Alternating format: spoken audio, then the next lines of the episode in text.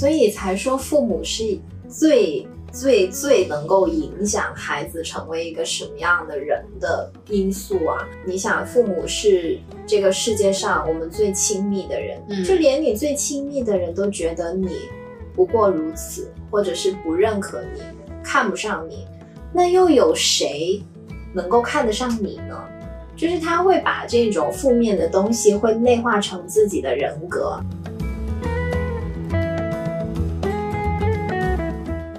说这个人他很会面试，然后呢也，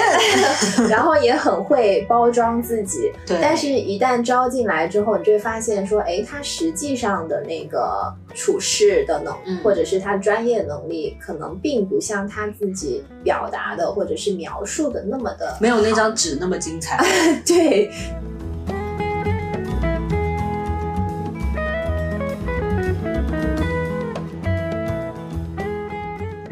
Hello，大家好，欢迎大家收听本期的《非必要说》。嗨，大家好，我是没什么必要，但好像有点必要的 Tinky。Hello，大家好，我是有点必要，但好像又没什么必要的阿累。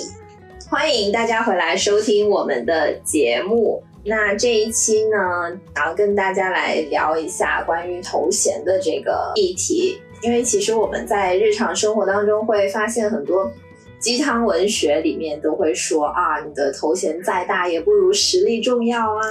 啊，不要太在乎变幻虚无的标签，因为成长它是一个不断变化的，然后你需要专注于自身的一些努力，或者是说享受自己当下的每一个状态。但是我们在生活当中会发现，如果你一味的追求自己的实力的话，其实有时候，嗯，并不是那么容易让别人发现你自己的真本事，因为你在默默努力的时候。其实很多资源和机会，他们可能会看不到你。那对于这个关于头衔以及这个资源的问题，想要跟大家来探讨一下。我们为了今天这期节目斥巨资，来到了一间茶室，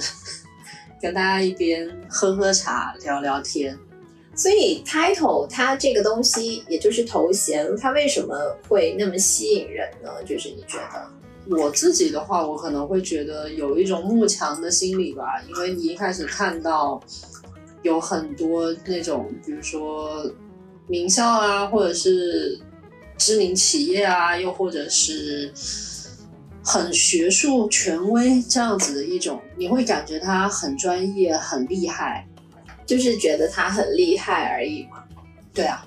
那如果你是遇，你觉得通常是什么样子的一种权威，或者是什么样的一种抬头，你会你会觉得啊，就是有被惊艳到，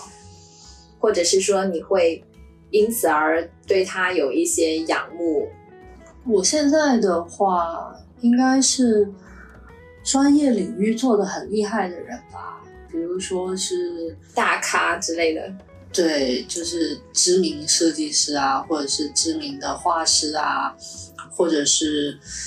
也不一定是知名吧，就是他做的有一些项目，比如说像现在不是那个呃这街这就是街舞第五季在播嘛，然后他们前面的那个每个队长有一个开场大秀，然后他还有一个出场的那个动画。然后我看了那个之后，我就会觉得说，做这个的人很厉害，这个团队也很厉害，因为他的、他的、他的制作，这个这个大秀的这个制作流程，他又又加了一些 AI 进去，因为最近的 AI 绘画很火嘛，然后他又有他们的三 D 是用 U 一五做的，还是用什么做的？就是然后又有实拍加 LED 的那个结合，就是很新、很前沿的制作流程，然后呈现出来的这个东西的质感和效果又都很好。我我现在是看到这些东西，我会觉得很厉害，就是我会觉得背后整个团队的人很厉害。那你再细下去，可能我也不太清楚，知道说那每一个人都是哪个学校出来的，每一个人叫什么名字，每一个人身后有多少个头衔，这是我不知道的。我现在直观的可能喜欢他的作品。对啊，我觉得听你讲这个，我没有觉得说你是因为他的 title 或什么吸引，而是因为说他们的作作品在前面小时候会啊，小时候你会很仰慕名校出来的人，因为我不是名校出来。哎，我没有，我不知道为什么，我以前好像没有这种感觉。就是以前他们都说什么九八五二幺幺，我都不知道是什么。就是我觉得我是有点地域的那种那种情感在，因为自己从小在深圳，然后就会觉得说深大超好。可能因为我们这里怎么说？因为我们除了个深大，我们还有深职和那个深信息，对，所以我们在工作的时候，刚毕业出来工作的时候，我们那个时候其实对学历还好。其实大家就是那个时候不是像现在这种硕士是基基础，是你要进一个公司的一个最基本的东西。我们那个时候没有，我们那个时候就看能力嘛，也没有那么高了。你不要说的那么唬人，现在硕士也是大厂的基础而已，不是。好多公司也还没有，那你要小到，那你要那你要小到 小到那种公司的话，那是那人家是不看啦。但是普遍的，普遍的吧，就是毕业生的话，可能是会要求，嗯，对。但是这个也不是因为我个人觉得，也不是因为它的 title 的影响力还是怎么样，而是因为。考生太多了，然后呢，职位就只有这么一点，嗯，所以在很多人的竞争下，对他择优就会搞得好像说啊，你要硕士才能够去获得这份工作。我觉得这里是有教育和就是就是输出和输入的这里的供需的问题。我觉得我们离开本科太久了，我们现在没有办法。就是真真就是真正的大学本科毕业生，我们也没认也没认识几个，所以也不太清楚，就是现在的情况是怎么样的。但是其实我们身边能够，反正我能够听得到、看得到的，还是毕业之后就去读硕士，然后现在忙着在找工作，然后再考虑。我有一个朋友就是在。他在北京嘛，然后他现在是手里握，就是拿了两个 offer 了吧？其实我觉得在现在这种情况上情况下来说的话是还不错的，因为对给到的条件其实还不错。呃，一个是 base 在南京吧，呃，搞科研还是程序相关的。其实我听他说的那个条件是真的很不错，对于现在这个环境，然后刚毕业出来。另外还有一个在哪里，我有点忘记了。但是我觉得还是他的履历很加分啊，因为他是中科院的啊，好吧，对吧？所以你看，不是说我跟你讲，我的中科院没有拿毕业证书也很吃香，你知道吗？所以呀，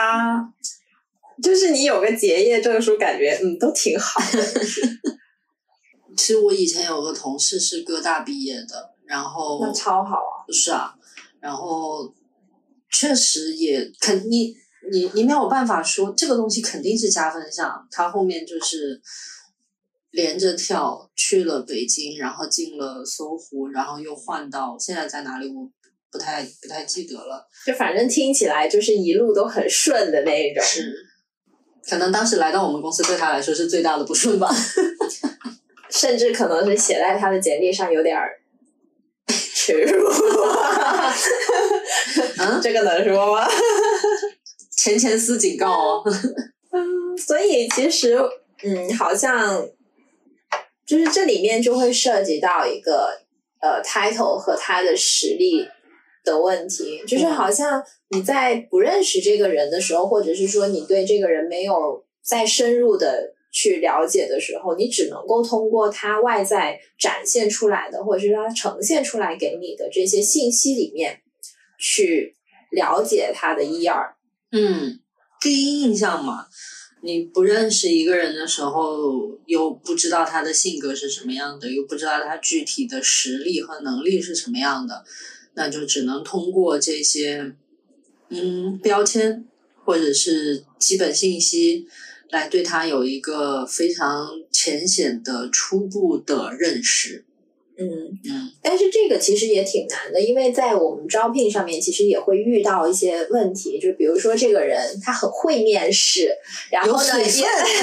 然后也很会包装自己，对。但是一旦招进来之后，你就会发现说，哎，他实际上的那个处事的能力，嗯。或者是他专业能力，可能并不像他自己表达的或者是描述的那么的没有那张纸那么精彩。对对，就是会有遇到这样子的情况。有我，我最近我朋友推荐我看那个《跃上高阶职场》这个这个真人秀，然后你也给我推荐过，但好看看。快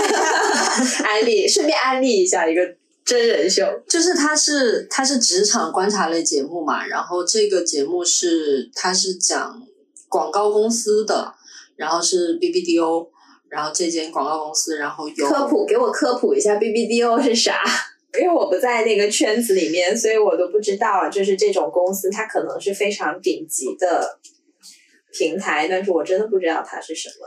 那你知道奥美吗？我知道，你看，对我朋友当时就说了，他说你们不是那个广告圈的人，好像就只知道奥美。嗯对呀、对 BBDO 是世界排名第一的广告公司，然后它是这个节目就跟跟这个公司合作，但是我想说，嗯，就是作为一个行外人，你在介绍的时候，你只需要告诉我他是是世界第一，对对对，就已经，对，它我就会觉得好像已经很牛逼了。这个我觉得也是跟那种标签或者是什么 title 是有关系的，就是。嗯，就是有些人他可能列了一堆的标签，什么商会的会长，什么各种协会的会长，啥啥的，十几二十个标签，他都敌不上一个什么 Apple 总裁什么之类的，嗯就是这种。好，没关系，不重要，反正他就是世界第一就行了，对吧？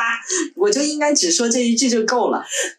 他反正这个节目呢是跟 BBDO 合作，然后有十二位广告人，他们就跟这跟那个心动的 offer 还不一样，心动 offer 是刚毕业的，就是应届生，然后初入职场，嗯然后这些人是已经社招是吗？不是，这些人是已经也不是不能算社招，也算，但是他们就是已经有了社畜的经验，最高的好像是十年吧，然后也有两三年的，就是都是在呃都是广告人嘛，嗯。然后他们呢，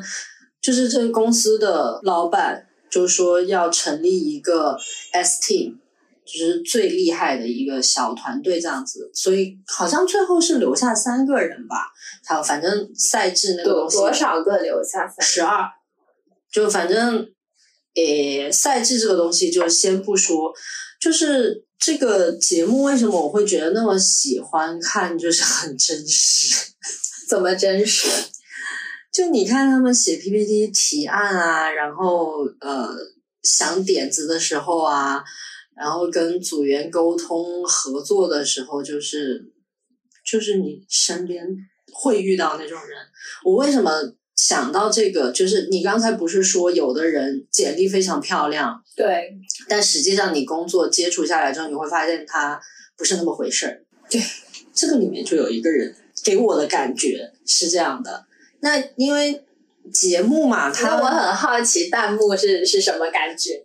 哦，我不开弹幕，哎呀，我那我觉得你错失了好多信息。我觉得弹幕可能听到很多不同人的声音，我觉得还蛮有趣。就有些时我候我只在小破站开弹幕，其他平台我不开。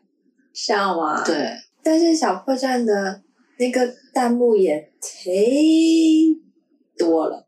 对啊，那就看不到画面啊。你弹幕的透明度可以调的呀。那你调了还是一样的，你能看得见你就看不见那个背景，你看不见你就你就因为给那就没开也没差。我个人习惯的问题吧，我会很喜欢看小破站的弹幕，然后其他平台的弹幕多多少少有一些会让我觉得有点戾气。对那种的话，我会关掉，对，所以就是我就会一时开关一时关。哦，没有，我就会我就会直接不开了。所以就是其他平台的我就哦通通都不开，因为有的时候你看有一些东西会有很明确的粉丝向的那种，就哦，那种我觉得好恶心。我也遇到过那种弹幕是很有 sense 的段弹幕，嗯，就是他们讲的话，就是反而会促进你思考那种，嗯那种我觉得超好。好，anyway，就是里面就有一个人，因为我们怎么说呢？他可能也有剪辑时间线等等一系列的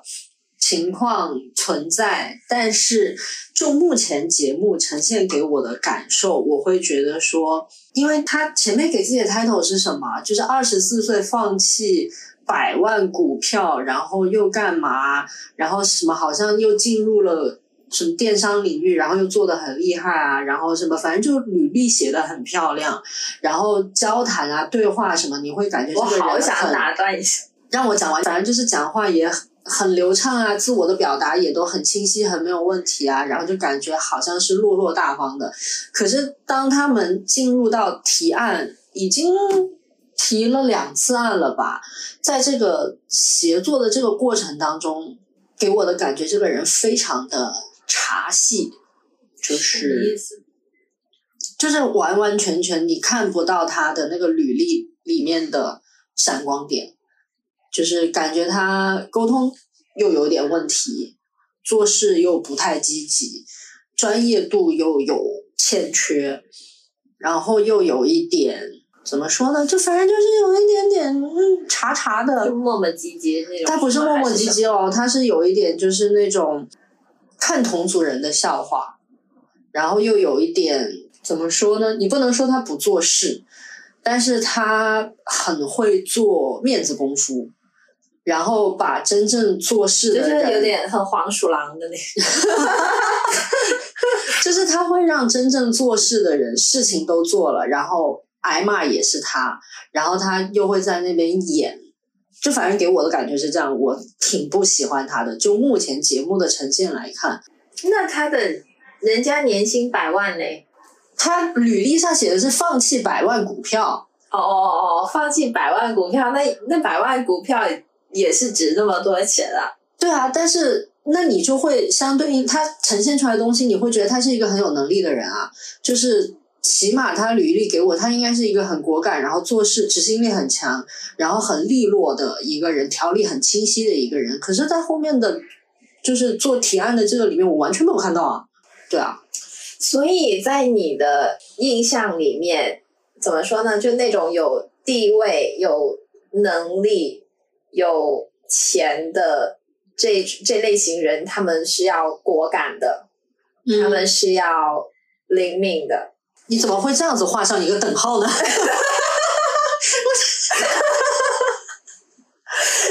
我听到的是这个样子。如果说我只是说这一个人，这一个人，他怎么可能代表一个那么庞大的一个群体，一个一个形象就出来了？你在想什么？对呀，因为因为你前面你在说他的简历是这样，所以你立马就会联想到，哎，他有这个简历的人。应该是这个样子，但是实际上表现出来的，他在面试的时候，然后还有他的这个简历表现出来的，给人的感觉是这样。但是后在后期的节目里面，我看到的感觉跟那个时候的感觉又不一样了。我是在说这个哦，就是他在面试的时候，就是他在面试的时候也是有一个卡。对啊，哦，每一个人的面试都有一个卡。哦，我以为他只是。一个文字的描述没有没有，你节目只看一个文字的描述，怎么不会啦？不会啦，那个那个太没有传达性了，对啊。哦，哇，那我会觉得这个人还蛮会演的耶。对啊，你回去看一下这个节目，你就你你就知道，我都不用讲名字，你看一下你就知道我在说谁了。哦，对。那其他人呢？其他人的都是比较匹配的嘛？其他人。让我觉得还蛮亮眼的有两个人，一个是美术，一个是文案。那个文案小姐姐就是她，就说，哦，他们是不同的职位，呃，他们是有美术、呃，文案、阿康，就是对客户岗，然后策略，呃，四个。那个文案那个小姐姐就是叫八月，她就是说从不通宵。然后十一点就要睡觉，然后因为他前面就是铺垫了这些嘛，包括观察团的人也都会很好奇说，你不加班不通宵，那你有没有对得上这这个的底气？有没有这个实力？然后后面确实节目里面你会发现他有一些文案的词，它有一些洞察还是配得上的。嗯，对，然后另外有一个美术，他是工作两年吧，叫妙妙。我会觉得这个人可能就是有天赋去做广告的。他的，嗯，按理来说，其实有的人，你比如说他像他做美术的话，他可能文案他的洞察会没有那么的好，但是我觉得他是一个还蛮均衡，就是都做的挺好的。他的不管是他的洞察，然后他的呈现出来的他的美术的，他就是很符合现在所谓的 Z 世代吧，就是很新潮、很新颖、很年轻。你看到他的那个所有的视觉上面的东西，你就会觉得说，哦，他就是做美术的。嗯，对，这个这个是因为他才工作两年，我就会觉得这个人真的还是看好他。嗯，就是很有潜力的那一种。对，然后另外有一个美术的男生叫包子，就是他原本就是 BBDO 的员工，就是也进入到进入到这个 ST 的选拔。其实我会觉得有一句话还蛮心，这怎么也不能说心酸吧，反正就是你会感慨一下，因为其中有一位 boss 就说，呃，类似你一个工作了十年的，你比不过一个工作两年的，对吧？就是包子有他的擅长的地方，他可能就是他擅长的地方，他就会做得很好。但是在他可能稍微不那么擅长的时候，他给出来的东西就不像他的水平。嗯，就是那个工作十年的。对对对。所以你说这个节目真的就挺真实的。所以他其实可能就没有，他综合能力可能就没有那么强，可能也不好说吧。就是就是，我不我也我不是觉得说他不强。就还是我，反正目前我感觉就是他擅长的东西，他就会做得很好；但他不擅长的东西，可能就是，就可能就导致 boss 会有那种疑问吧，就说你怎么做成这样？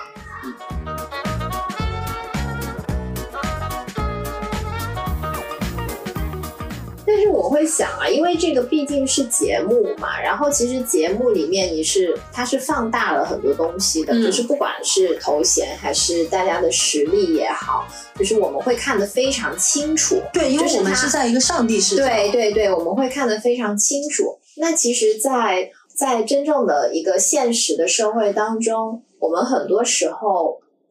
并不是这样的，就比如说，你看，像如果他没有什么 title，其实你这个节目它本身就就经过了选拔，嗯，他在选拔的时候就已经筛选掉了一波人，嗯，那他得出来的这些能够参与到这个节目的人，其实他已经是通过了他们的一些考核的了，已经对。那个所谓的考核，嗯。对，但是在生活当中，我们很难说啊，一个人他真的是默默无闻的去耕耘自己的所所谓的实力和专业，然后你就等着伯乐上门挖掘你，就这种情况感觉是很世界那么大，伯乐去哪里看？对，就是。就是一方面感觉你自己得发声，你自己得所加现在很流行的词叫自我营销嘛，就你自己得去打造自己的个人 IP、个人品牌，要让别人知道你是有这个能力的。那你觉得这个怎么让别人知道呢？嗯，就像你说的，世界上那么多人，那你在这里等等死，就相当于你不说话，你就在这等死。即便你能力再好，那也有别人跟你能力那么好的，或者是说比你更好的，就是山外有山，人外有人。其他行业我不太清楚，我就说我们设计的话，其实就是在几大知名门户网站发布自己的作品。对啊，那你你的。那是公众平台嘛？你像站酷，然后但是前阵子 Behance 把我们国内的账号都给 ban 掉了，好神奇，我的账号也没了。然后所以它是直接注销掉了吗？还是？对。那里面东西都没有了。对。天呐！我号都登不上去了。哦。然后因为 Behance 上面有非常非常多优秀的，我知道。对。然后你像你如果是偏概念设计、美术类的，在 ArtStation 上面，嗯，然后或者是那个呃几个视频网站我就不说了，反正就不管你是做什么的，你一定要找到一个平台，要找到一个大家都用的这个平台去发布你的作品，让别人看到你能做什么，你擅长什么，也可以在你的朋友圈，你也可以发视频号，也可以都行。就是你一定要让别人知道你做什么，你会做什么，你擅长什么。那你没有这个东西的话，别人看不到，谁知道你是干嘛的呢？谁知道你能做什么呢？谁知道你到底到什么程度呢？对啊，你说的这种就是谁知道你到了哪个程度呢？那我就在想，有什么东西可以证明，或者是说能够呃呈现出来你到底到了哪个阶段？因为我觉得，如果你你光发作品的话，那可能不好说。因为我觉得艺术，就虽然说艺术是。呃，专业靠专业吃饭呢，就是靠技术，专业技术。但是其实它某种程度上也是接受市场的考验的，嗯，因为你最终是走商业化道路嘛，对不对？不管是他们卖画的也好，就画家卖画的也好，或者是说你设计卖设计方案的也好，它最终其实都是要接受这个市场的考验。那像你的作品好与不好，其实也是需要这个市场去去评定的，嗯。所以我就在想，如果你光发布一个作品的话，其实也不能够说明什么，对不对？那这个不是看你的合作的项目，你像你，如果你做到了苹果的，你做到了什么其他品牌的，那不就说明你的能力到了哪一哪一个商业水准了吗？然后你也可以去参奖啊。对，我就在想，那这种的话，其实也是。从某种程度上反映出来，就这种 title 或者是这些背书还是很重要的，也是，因为我就在想，就现在大家真的是非常追逐这个 title 的这个这个东西，就这个标签，它可能已经流行到不仅仅像是我们大家所意识到的这些什么。名号就是这种职场上的名号，它甚至是小到小到斜杠青年，就是日常流行爱给自己贴标签的那种 title，他们都会列入到 列入到自己的那个那个里面去。就比如说，就甚至是星座，他们都可以觉得是一个 title 啊？那那个没啥用吧？就是小年轻的一些社交的方式啊，这种只是就是像你说的，他能够通过这种 title 快速的去让别人认识你，快速的去对你有一个基础的了解。嗯，那不是我们前两期的节目吗？呃，对呀。所以你会去追逐这些 title 吗？我没有，也我没有，我以前没有刻意的去。追逐这些，因为像我前面说，我们毕业那个时候就还好，没有那么的对于学历有一个那么硬性的一个要求。像我们这种双非本科出来的人，我学渣，大家听到没有？也不算 开玩笑对，但你如果是说从呃考试读书这个，可能确实还是有一点了。以前不太会，以前会觉得就是咱把自己的专业水平提升上来，然后应该就是能找到工作，应该也能过得还不错。但现在就是这种想法会有一定的局限性，它会把你的整个视野缩窄，就只缩到你当下做的这一件事情上。你有很多其他的横向的那些东西，比如品牌啊、产品啊，或者是什么运营的那些理念啊、方法什么的，你都通通都看不到。那现在你视野打开之后，也会想要尝试说，是不是可以去做一些，就像你说的个人营销，然后也去展现一些自己的，就把就把自己的能力具象化吧。也会想要去试一下，嗯嗯，你说的这个，我想起我以前读书的时候，好像也是，我不知道是什么原因，我不知道是不是因为就是从小可能环境就家庭环境还比较好，就反正算不上是那种苦穷苦家的孩子，就是呃，所以好像也没有那么的说那么大的野心，说要说要我要干到什么样子。嗯嗯，我说这句话的时候，忽然想起来，我大学的时候还还想成为世界上第二个扎哈哈迪德。我现在怎么会说出这种话？笑死！但是我在我的成长经历当中，其实我会有因为 title 的这种事情而吃过亏。嗯就是比如说我在呃大学的时候，就当然这件事情只是从我自己个人视角看是这个样子。如果你说真实到底发生了什么，其实我也不敢确定。嗯，呃，就反正我自己感受到的就是，因为当时我是可以有交换生的机会嘛。但是最后的结果就是我通过了考试，但是也没有让我去。最后呢，去了的人呢是就是学生会的一些什么主席啊什么之类的这种。对，其实当时我会觉得挺委屈的，因为我是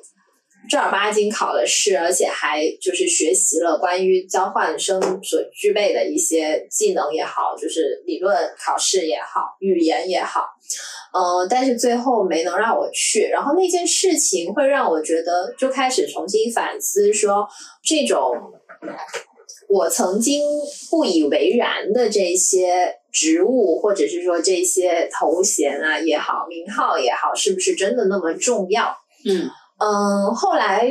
不包括到现在，其实我自己也会想要去呃追求一些所谓的就是背书，因为的确是在这个过程当中，因为我一直在大厂嘛，然后的确这些是会给我带来很多的利益，或者是说正源正向的资源的，嗯对。嗯，所以我现在不再会觉得说这不再会排斥这个东西，嗯我反而会觉得它是一种阶梯一样，就是比如说我想要攀登到更高的地方，然后它就像一个梯子一样，嗯它是帮助我让我更快速的能够到达彼岸的这么一个工具。大学的时候遭受了，就已经遭受到了现实社会的毒打。现在出来的你就是钮钴禄听替。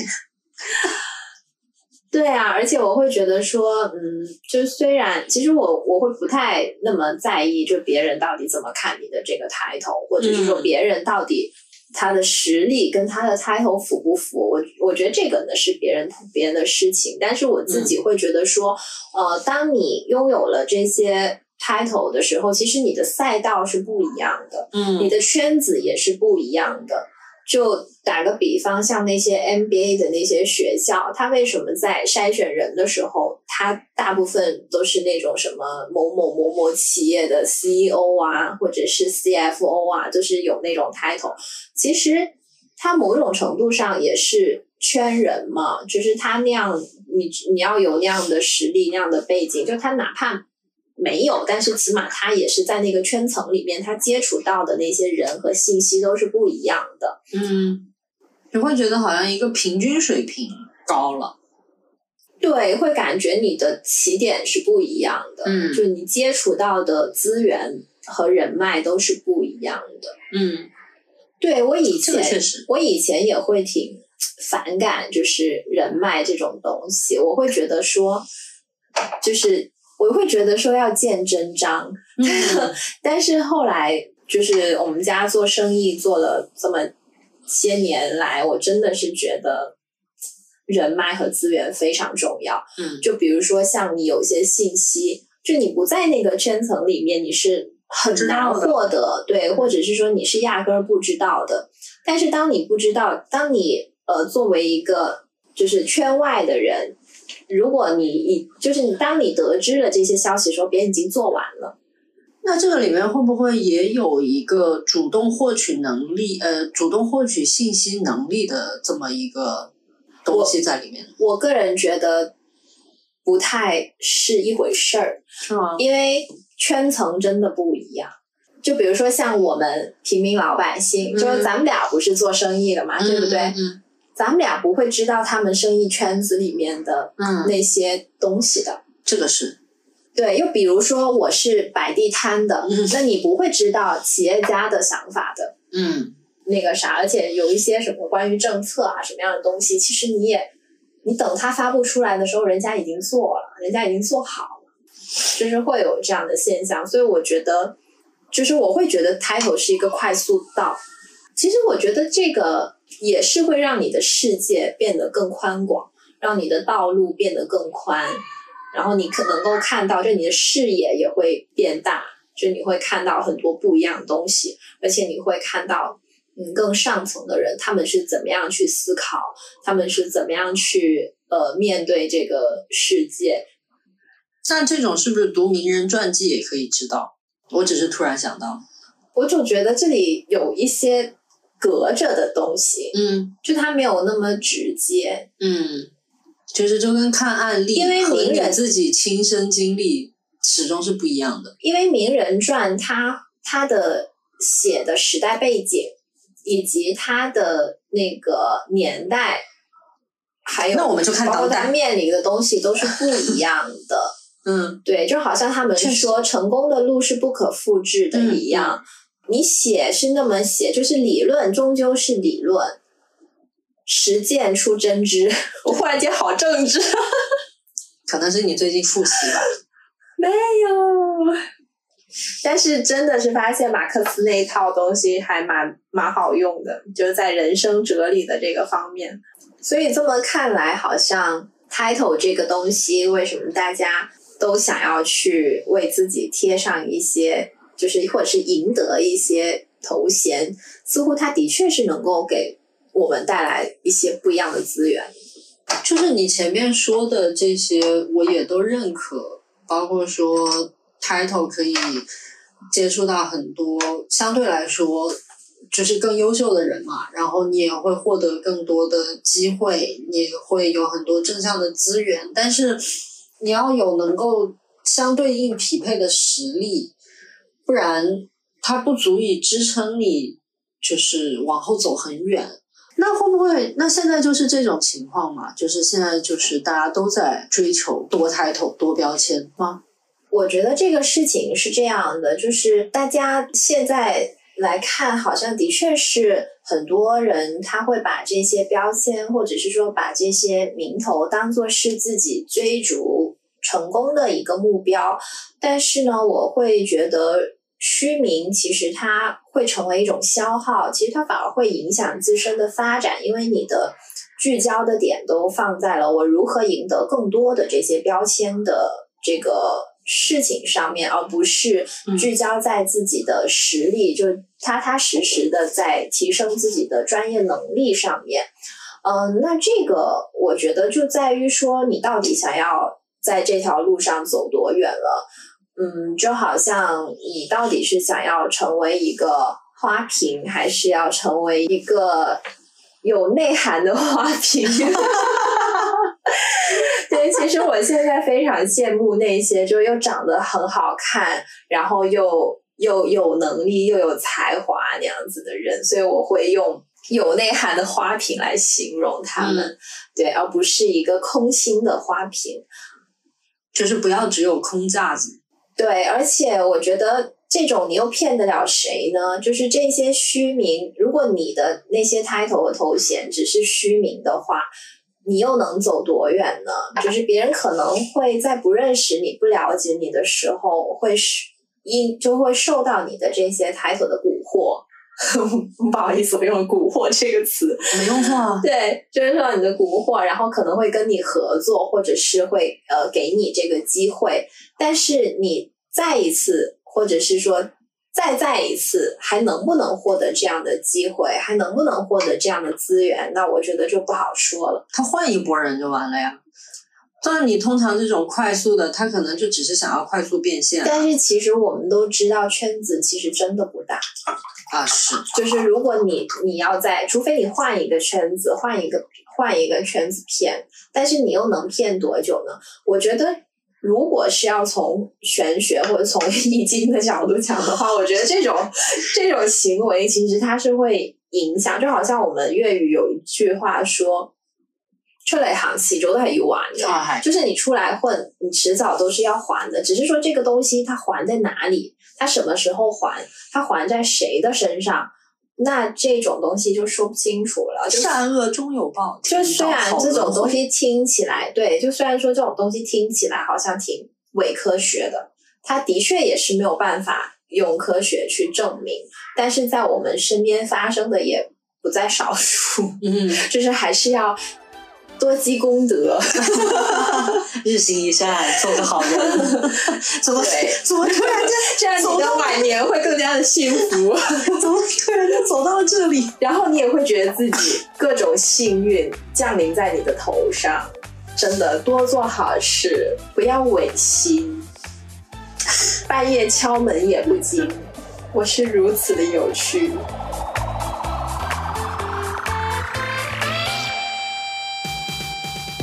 如果是没有那些很好的背书的，没有那么多头衔的积累的，那酒香不怕巷子深这种情况，它是它也是真实存在的。对，那这种情况怎么办呢？我觉得还是挺难的，就是概率还是比较低的，因为毕竟我们国家人口那么多。其实说真的，你说你大家智力，就之前他们有一个调查，就是说其实大家智力真的都差不多。就是如果说按照我们平均的水平，你去读个博士都是没有问题的。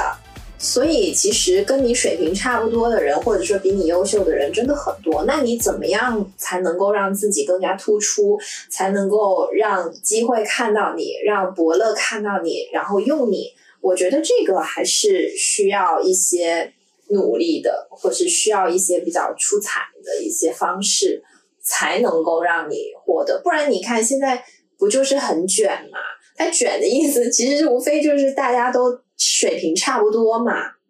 用你也行，用他也行。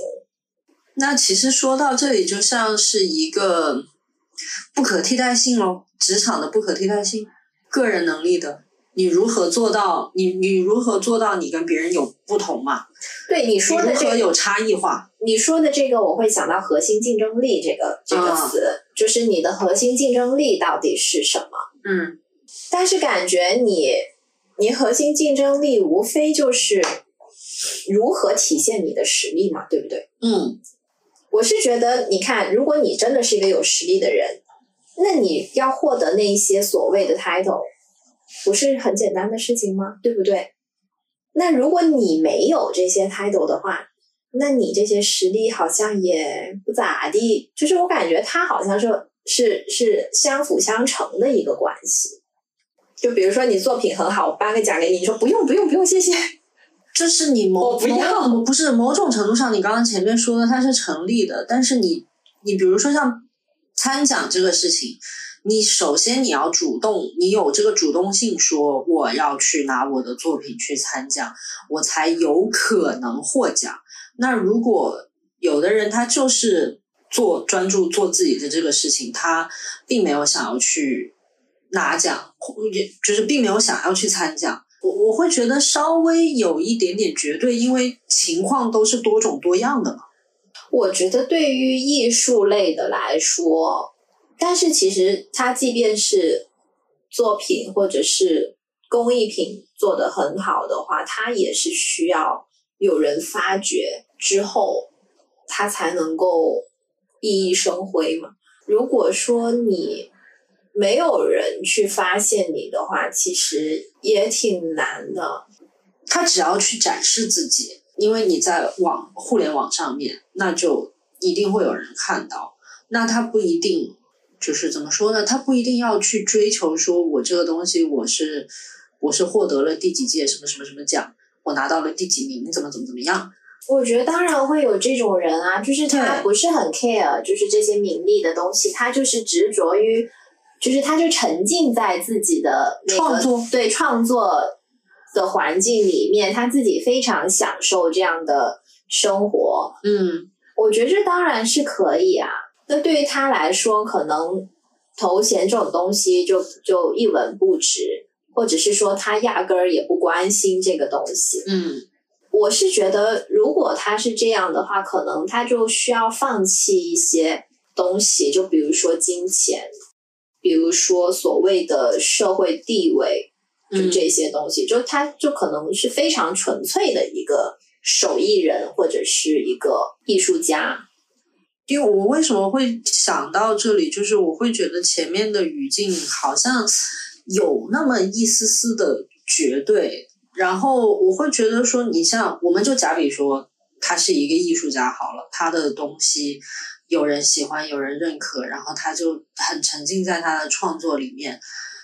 就像你说，没有没有一些社会地位，但他后面你随之而来的，他一样。会有金钱，其实这些所有的东西都是附加价值，都会来，只是说可能比那个要慢一些。对，就是它可能会需要很长的时间的沉淀，但是，嗯，你像艺术这种，又有多少个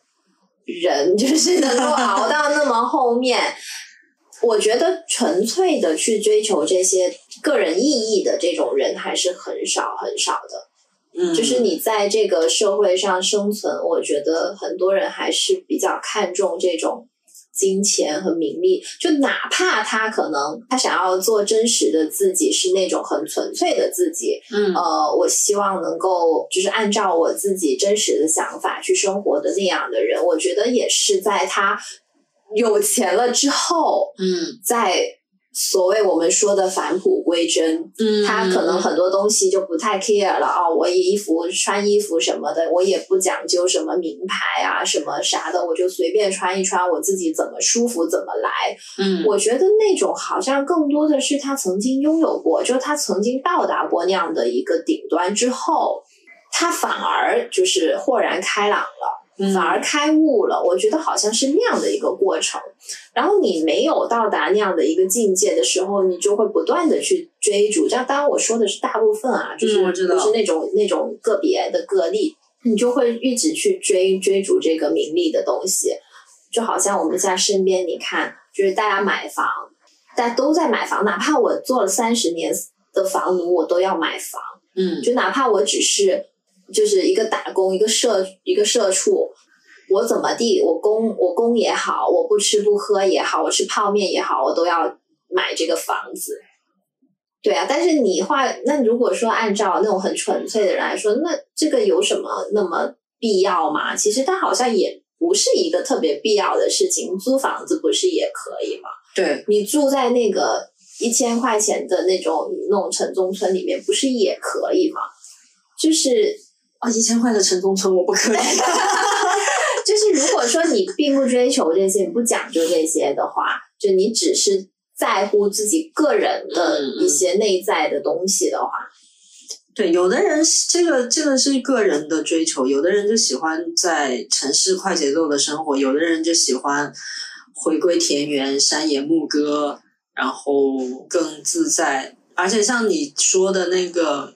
确实就是你前面说。拥有过了，可能才会放下一些东西，返璞归真嘛。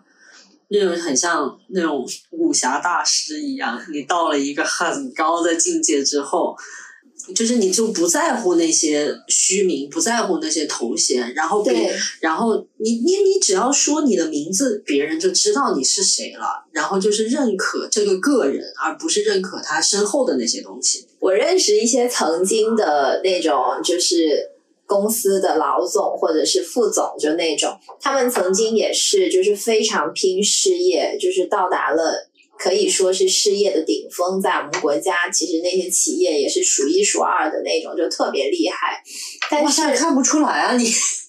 我还是很有资源的，好吗？哇塞！然后后来，后来他们遇到一些生活的重大的事件之后。你会发现，他整个人经历了那些事件之后，会变得非常的不一样。对，就是反正很多人就是经历了重大的事件之后，开始学佛呀、学易经呀，就是开始更加的追逐自己的内心啊，就是这样子的一种改、一种变化。嗯，所以从他们的身上，我会看到说，他们是真的是经历了之后。才明白说那些东西是虚无，但是你没有经历之前，你真的是会很想要拥有，对。那种金钱和那种名利所带来的那种刺激和快感，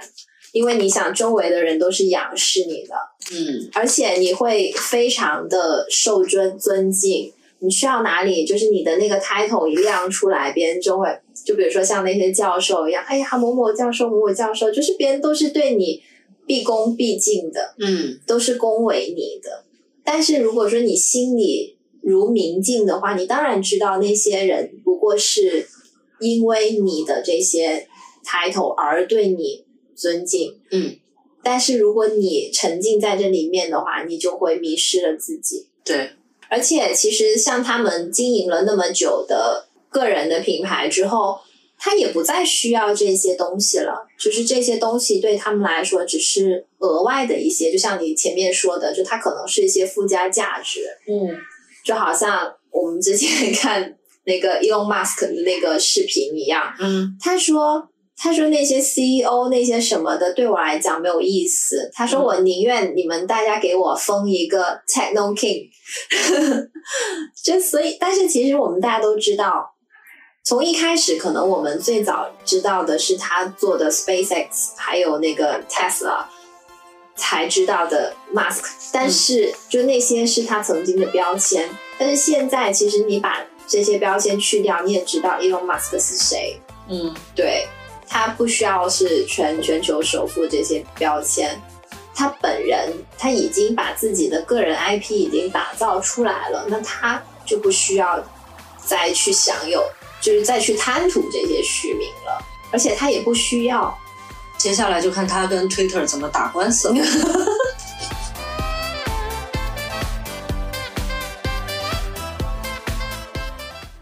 这么说，我又在想，因为他毕竟是在呃西方的那种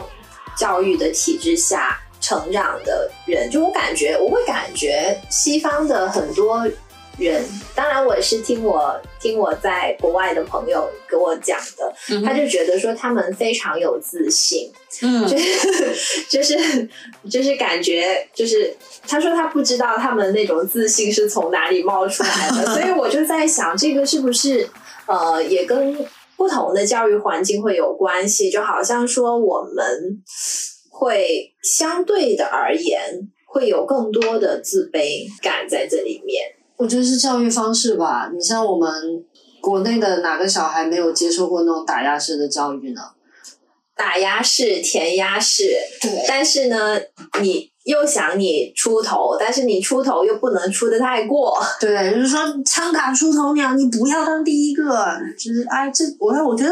但是你不考第一，不考前面又不行，对，就是难哦你要你要应试啊，然后又说你就必须要你只有读书才能出人头地啊，然后怎么样，就感觉好像这里就是说，我朋友今天发了一张图，是豆瓣上的，就是有一个人就说。呃，看见古燕给谷爱凌的回复，我这辈子就没见过这种话。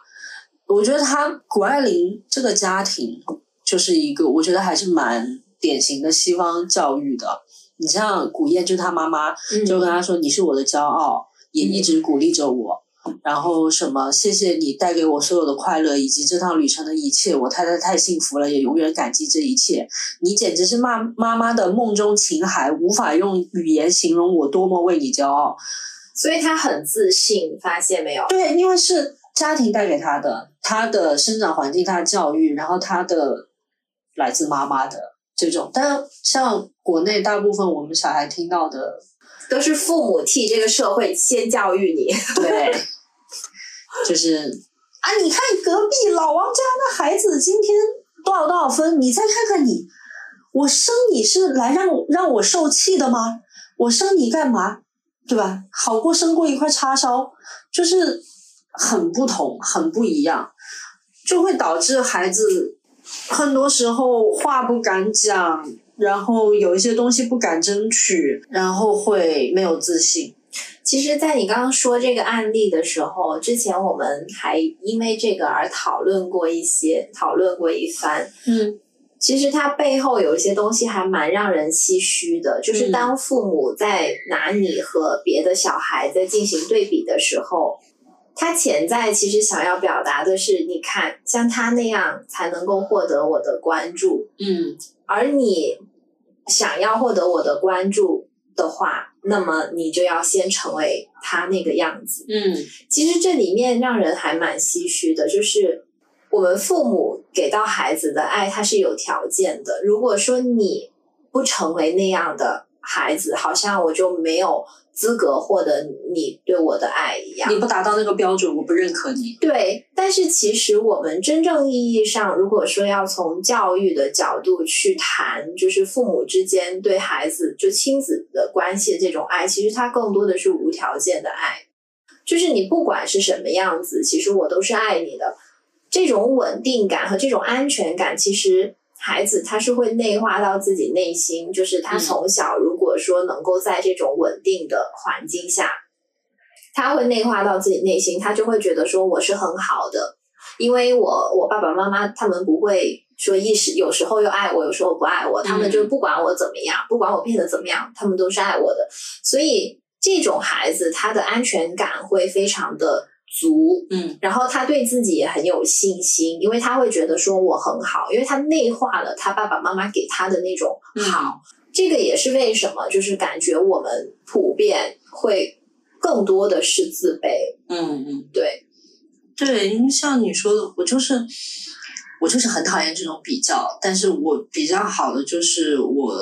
父母从来没有拿我跟其他人做过比较，所以，但是这个现象是让我觉得非常难受的一件事，因为我有一个朋友，他就是他就是怎么说呢，他就会有这种困扰吧，因为我们之前也聊到过，就是说他呃，比比如说他的妈妈，当他身处在一个一帮师奶聚会上，那这帮师奶他们可能就会是比较爱攀比，然后比较就是会讲说啊，你看那个谁家的孩子啊，闹妈妈家长里短，对对对，这啊那个那个孩子哪个学校毕业的啊？现在在哪里上班？哇，年薪多少多少？哎呦，结婚了，哇，幸福的不得了，生了什么儿子女儿之类的，怎么怎么样？哎，那你家怎么样？之类的，就是会拿这些东西进行一个比较，或者其实我觉得就是一种很八卦的心理，就只是有个乐子，然后可以去叭叭叭叭叭叭叭这样子的，然后。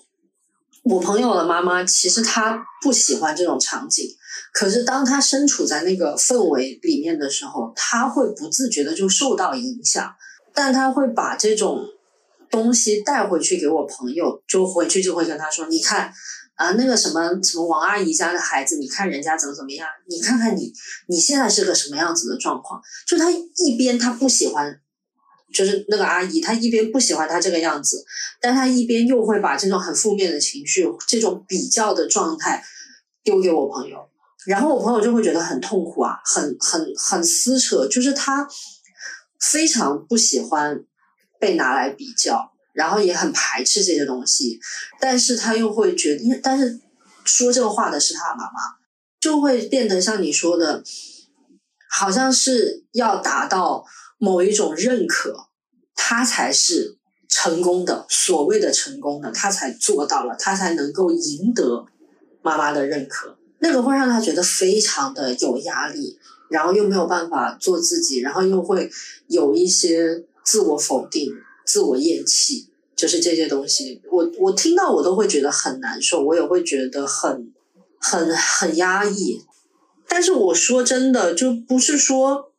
我是他的朋友，而是我站在一个客观的角度，我去看他，我会觉得他也是一个非常优秀的人啊，他也是有留学背景，然后也是名校毕业，专业也很棒，也有相关的专业的资格证。他在他的能力里面，他做到了足够的专业，然后有有经验，在做着自己喜欢的事情，并且然后想要实现自我价值。我会觉得他就是一个很优秀的人，可是好像他父母没有看到他这一点，为什么不去夸夸他呢？所以才说父母是最最最能够影响孩子成为一个什么样的人的因素啊，因为他，你想，父母是这个世界上我们最亲密的人，嗯就连你最亲密的人都觉得你不过如此，或者是不认可你，看不上你，那又有谁能够看得上你呢？就是他会把这种负面的东西会内化成自己的人格，他就会觉得说，那我就是被瞧不起的。而且你想，父母跟他生活了那么多年，这种东西不是说我今天才灌输给你的，他是从很多的，就他是体现在就这种风格，嗯，它是体现在生活的方方面面的，他不仅仅是在这个点上。嗯，那他经受了这么几十年的熏陶。我们也不难理解，说他为什么会内化成他现在这个样子，就他内心就会认为说我是不够好的，嗯，我是不配得到妈妈的爱的，就是会有这种部分在。我觉得就是正是因为能理解，才会觉得更难受，因为就会导致他自我怀疑就不说了。就是这是肯定的，其实很影响他的发展。是啊，就是他会变得内耗，也就不说了，这是必然会有的。他会变得有一点畏首畏尾的，他会没有办法去为自己做决定，对，然后他会没有办法去做努力去做突破，因为总感觉后面有一个非常大的阻力在拉扯着他。对，其实。说句难听一点的话，就是拖后腿嘛，就是就是之前他们就说什么不给孩子助攻就算了，你还要在这里拖后腿，这不就是说的是这样的？但是我没有要 diss 阿姨的意思，他真的是我很好，她是我非常好的朋友，然后我我也知道，其实也不是说 diss，因为其实很多父母他们在做这些事情的时候。他们真的不自不自知，就他们会认为说，我这样做能够刺激到孩子有更加好的发挥。就很多人，我觉得他们的想法是这个样子的，就他们也是就是希望自己的孩子更好，只是说他们在用这些方法的时候，可能并没有考虑到孩子他作为一个接收者，他的感受是什么样子的。就可能没有到这个份上，而且很多父母他们跟孩子的交流其实比较少，就是孩子真正在想什么，他乐不乐于干这件事情，他到底是想要过什么样的人生？我觉得这里面是有断层的。对，就是因为聊到这儿，就是想起了这件事情。当然，当然我提前也有跟他打过招呼，我说我们可能会。聊到这个事情，我也征得了他的同意，去说这么一个案例吧。嗯，因为这个，这就是这这个这件事情，我会时不常的就想起来，可能因为是朋友吧，所以就特别共情，就希望有一点点给他一点点心灵马杀鸡。